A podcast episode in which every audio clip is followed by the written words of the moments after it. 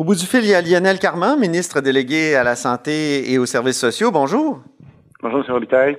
Vous travaillez depuis mercredi dernier en CHSLD. Euh, c'est un peu particulier, un ministre en CHSLD. Euh, on voit pas ça souvent. Comment ça se passe? Ben écoutez, je, m'étais fait tester en début de semaine dernière parce que j'avais envie d'aller travailler. J'utilisais plus un, CHSLD dans mon comté, euh, mais ça se passait relativement bien en, dans Taillon. Euh, et puis mardi, euh, je ne sais pas si vous vous souvenez, mais il y a eu euh, un, cri du cœur dans, l'ouest de l'île où il y avait un CHSLD où il n'y avait ni infirmière ni infirmière auxiliaire. Ah oui. alors j'ai contacté la, PDG de, l'ouest de l'île pour offrir mes services. Et le mercredi, j'ai débuté. Donc, vous faites quel type d'horaire? ben écoutez, mais, comme je continue mon travail de député et ministre, je, me lève à 5h30 avec la, la revue de presse. Et euh, je travaille dans les affaires euh, avec mon cabinet euh, jusqu'à à peu près deux heures et demie. Oui. On, est en lien avec le premier ministre et puis les autres cabinets également. Et à deux heures et demie, je quitte pour le CHSLD où je fais le chiffre de soir là, de 3 à 10. Puis votre travail consiste en quoi exactement? Oui, ce qu'on alors moi, je fais un, travail un peu hybride. Quand j'arrive, moi, je m'occupe du sixième étage, là-bas où je suis. Euh, je fais euh, la visite médicale, euh, je, questionne les, personnes qui sont qui peuvent répondre pour savoir s'ils ont des symptômes en lien avec le, COVID. J'examine, je prends les signes vitaux de, tout le monde. par la suite, on a une réunion. il y a trois autres médecins qui sont venus aider. On a une réunion avec le, personnel de 4h30 à, à 5h30 à peu près. On révise tous les patients de, du, du, CSLD. Et euh, par la suite, euh, je fais un rôle plus euh, où je, donne les médicaments aux, patients. par exemple, la, première journée, le fameux mercredi, là où c'était vraiment en manque de personnel, moi, et, l'infirmière chef, on a, fait, on a passé les médicaments de 6 heures à 10 heures le soir. plus d'une centaine de patients, vous savez, c'est des personnes âgées qui, sont, qui collaborent peu, donc souvent quand on arrive, ils sont déjà endormis. Mm-hmm. Donc c'était vraiment difficile. Euh, puis par la suite, si euh, les autres jours, il y avait plus de personnel, ce que je fais quand j'ai fini de donner les médicaments au sixième étage, euh, j'appelle les familles qui souvent n'ont pas eu de nouvelles depuis un certain temps. C'est tout un travail différent de, votre travail habituel, mais peut-être qui ressemble à certains de, de, vos boulots comme résident, non? Oui, Quand oui, vous étiez ben, résident en médecine? Oui, c'est ça. Puis, puis même médecin aussi. Vous savez, on fait toutes sortes de choses comme médecin. Oui, oui. Euh, donc, euh, non, moi, en fait, j'aime ça, Je, me, sens vraiment... quand, quand, j'appelle les parents, ils sont tellement contents. Les familles sont tellement contents d'avoir des nouvelles qu'écoutez, ça, ça, fait ma journée. Alors oui, c'est un travail euh, de, médecin, mais, mais beaucoup, comme je disais, un travail de résident. Ça, ça vous rappelle des souvenirs, sans doute? Oui, tout à fait. Puis, écoutez, moi, je je prends du plaisir quand même, puis c'est valorisant aussi quand on appelle les familles, elles sont extrêmement contentes d'avoir des nouvelles il y, a, beaucoup de solitude aussi. Fait que des fois, je prends un petit moment aussi pour rester auprès des, personnes âgées, puis euh, leur, leur jaser un petit peu. Donc, euh, moi, je suis très content de, contribuer. Donc, il y, a, plusieurs cas de COVID à l'endroit où vous travaillez. Oui, euh, je vous dirais qu'il y en a presque une centaine. évidemment, il y en a qui sont très malades, il y en a qui sont moins malades cependant. Est-ce que, ça vous, est-ce que vous craignez? Êtes-vous bien protégé? Avez-vous tout le matériel de protection nécessaire? Ah oui, ben moi je travaille avec un, masque euh, de procédure, un masque chirurgical, pas un N95, mais par exemple j'ai une, une visière par-dessus qui ah me protège tout à fait, puis blouse et puis le changement de gants à chaque patient. Donc euh, moi j'ai, euh, on est bien protégé.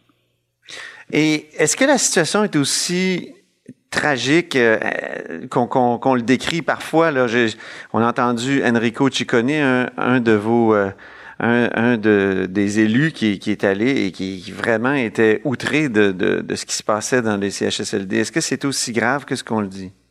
Monsieur Houtin, moi je suis moi je suis allé en, Haïti après le tremblement de terre. Oui. Donc donc j'ai il faut, relativiser les choses, mais quand même je pense que ce qu'on voit en CHSLD c'est quand même très sévère. Puis ce qui arrive, c'est que c'est devenu un hôpital. Tu sais, ça fonctionne comme un hôpital. Ah oui. Donc, donc ils n'ont pas les ressources, ils n'ont pas les gens habitués pour faire ce genre de travail-là. Mm-hmm. Donc, effectivement, euh, pour quelqu'un qui n'a pas l'habitude de, ce, de ce genre de milieu, c'est vraiment c'est émouvant. de voir ces, ces gens qui ont besoin d'aide et qui souvent doivent attendre pour recevoir de l'aide. Donc, le plus de personnes peuvent venir aider, j'encourage tout le monde à venir contribuer à la cause. Oui.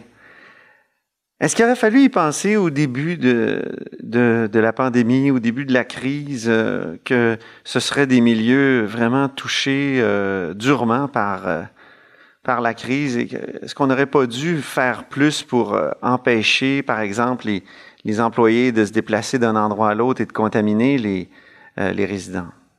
Mais je pense que le message du Premier ministre avait été clair au début qu'il fallait protéger nos aînés. Mais malheureusement, comme vous dites, il y avait le, le problème des équipes volantes. Euh, qui, qui, qui, qui, est passé un peu sous le radar. Même chose aussi au début, il faut se rappeler qu'il y a beaucoup de personnes qui sont allées euh, visiter ou qui sortaient malgré les, les recommandations. Donc je pense que c'est, il aurait fallu être plus strict. C'est un petit peu l'approche que nous on a pris dans d'autres euh, dans d'autres milieux. Là. Mm -hmm. Mais c'est toujours facile de le dire par après, j'imagine.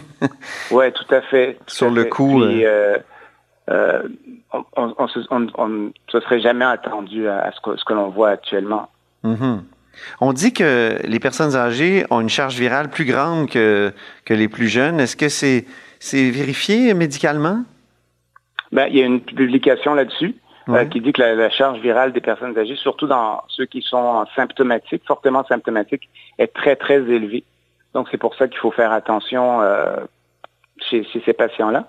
Euh, puis c'est d'où toute l'importance d'être bien protégé. Mais je crois que maintenant, les, équipements de protection ne sont plus un problème. Il faut s'assurer que dans chaque CHSLD, dans chaque résidence pour personnes âgées, tout le monde qui travaille auprès de, ces patients-là puisse avoir l'équipement requis. Ça, c'est un message qui est très clair qu'on qu qu redonne à chaque jour. Il y a une de vos euh, électrices, une de vos commettantes euh, qui vous a écrit, Amélie Brodeur, euh, c'est sorti dans le Devoir il y a quelques jours. Elle dit j'ai de bonnes raisons de croire que mon non seulement mon père, mais bon nombre de personnes âgées risquent de mourir de soif pendant la mise en quarantaine des CHSLD. Est-ce que c'est c'est une réalité ou c'est une exagération? Ben écoutez, actuellement, là, là où je suis, effectivement, c'est une des, des difficultés qu'on a, c'est bien hydrater tout le monde. Parce ah oui. qu'il y a tellement de gens qui sont malades. Donc, euh, effectivement, c'était, c'était un, c'est une problématique. Et c'est pour ça qu'on a besoin du plus de personnel possible pour venir nous aider. Donc, euh, mettons que je suis en, en congé forcé, euh, je, je, je, je dois, je, ça serait une bonne idée d'aller aider dans, dans les CHSLD de la grande région de Montréal? Alors, moi, je pense que c'est une bonne idée pour, pour tout le monde de, de venir donner un coup de main, qui est, qui est capable. Euh, il faut évidemment s'assurer de, de, de, bien se, se, protéger, de bien écouter les consignes. Mais il y a une formation qui est disponible, euh, soit sur place, soit en ligne, euh, pour montrer l'utilisation des équipements de protection. Donc, j'encourage tout le monde, tout oui. le monde qui peut venir aider, de venir le faire. L'appel est lancé. vous avez déjà réagi sur Twitter sur un autre sujet, ces deux petites filles qui ont été poignardées. Ce, ce, drame, évidemment, est, est, est infiniment bouleversant. Euh, Pensez-vous que c'est un dommage collatéral de, la période de confinement? Est-ce que c'est assez démontré qu'il qu y, a plus de, justement de, maltraitance en, envers les enfants quand euh, il y a confinement? Ouais, j'ai été bouleversé par euh, ce drame en fin de semaine, puis la famille, le, papa surtout. Je, lui envoie mes, sympathies pour, cet épisode qui est arrivé. Écoutez, euh, c'est sûr que avec le confinement, quand ça s'est prolongé plus que deux semaines, on a eu vraiment une inquiétude à propos de la, la sécurité de nos enfants. Oui. On a travaillé très fort avec la protection de la jeunesse pour resserrer le, le, filet social. Puis je remercie les professeurs qui nous ont aidés, les éducateurs qui nous ont aidés à faire des appels, les organismes communautaires familles, centres de pédiatrie sociale. Tout ce monde-là s'est mis à travailler ensemble pour s'assurer que, que, que, des incidents comme, ci, comme ça n'arrivent pas. Maintenant, je n'ai pas toute l'histoire de ce cas individuel-là, donc c'est dur de commenter, mais, mais c'est sûr que c'est c'est une, une inquiétude réelle. je pense que c'est un petit peu pour ça qu'on parle de, du, du, besoin de pour que, que, nos jeunes doivent retourner à l'école oui. le plus rapidement possible. Incluant, oui, c'est une des raisons du déconfinement d'ailleurs, hein, c'est ça. Oui, je pense que la santé mentale puis la, le, développement de nos jeunes, c'est important surtout ceux qui ont des problèmes, les, nos, nos, nos, personnes avec des handicaps, en situation de handicap, qui perdent des acquis en demeurant chez eux euh, sans la stimulation de nos professionnels. Donc pour moi, c'est quelque chose de prioritaire de, de, leur faciliter le retour en, à l'école. Toujours, en, toujours en respectant la, la santé publique, cependant. Oui, c'est ça, c'est ça. Donc, ça va être annoncé cet après-midi, le retour à l'école primaire.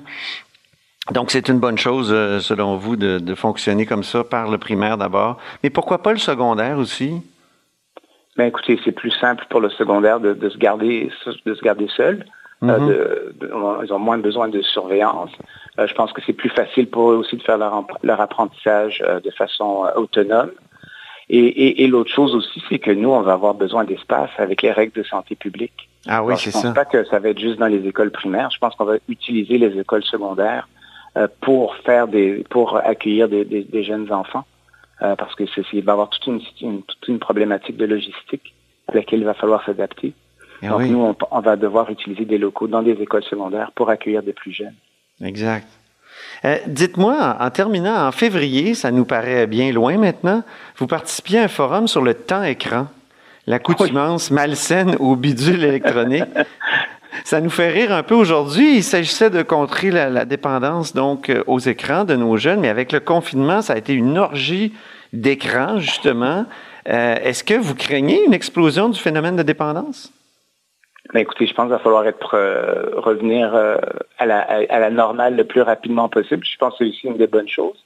Je pense que surtout il va falloir regarder pour les pour les jeunes, pour les ceux qui sont les moins de 12 ans, où il va falloir euh, vraiment voir l'impact que ça a eu sur sur leur sur leur sur leur développement. Et d'ailleurs, l'association des pédiatres du Québec parlait de ça en fin de semaine. Ils étaient inquiets un petit peu pour l'impact sur la santé mentale euh, de, de, tout ce, ce, ce temps d'écran exagéré. Mais évidemment, euh, je dois vous dire que ça a été un outil euh, quand même utile dans, dans, le cadre de la, pendant le temps de la pandémie. Il faut pas, faut pas le nier. Mmh. Mais encore une fois, il faut trouver un. C'est cet équilibre qu'il va falloir que, que, la société québécoise trouve, puis qu'on va continuer à chercher euh, dès qu'on puisse re, reprendre nos travaux à l'Assemblée mmh. nationale. Ça peut être une, une autre raison qui milite pour une rouverture au moins partielle des écoles? Ah, absolument, absolument. Bien. Moi, je pense qu'il faut, faut, faut, faut, faut, qu'ils reprennent, recommencent à apprendre, recommencent à socialiser. Euh, c'est comme ça que les jeunes se développent d'abord et avant tout. C'est ça. Ben, Lionel Carman, merci infiniment pour cet entretien, puis bonne chance dans votre travail euh, de, de, dans le CHSLD euh, de, dans l'ouest de l'île, hein, je crois. Oui, c'est ça. On veut pas le dire, le, on veut pas dire le précisément lequel, mais on sait à peu près où il est. D'accord, merci beaucoup. Merci beaucoup. Lionel Carman est ministre délégué à la santé et aux services sociaux. Vous êtes à l'écoute de là-haut sur la colline.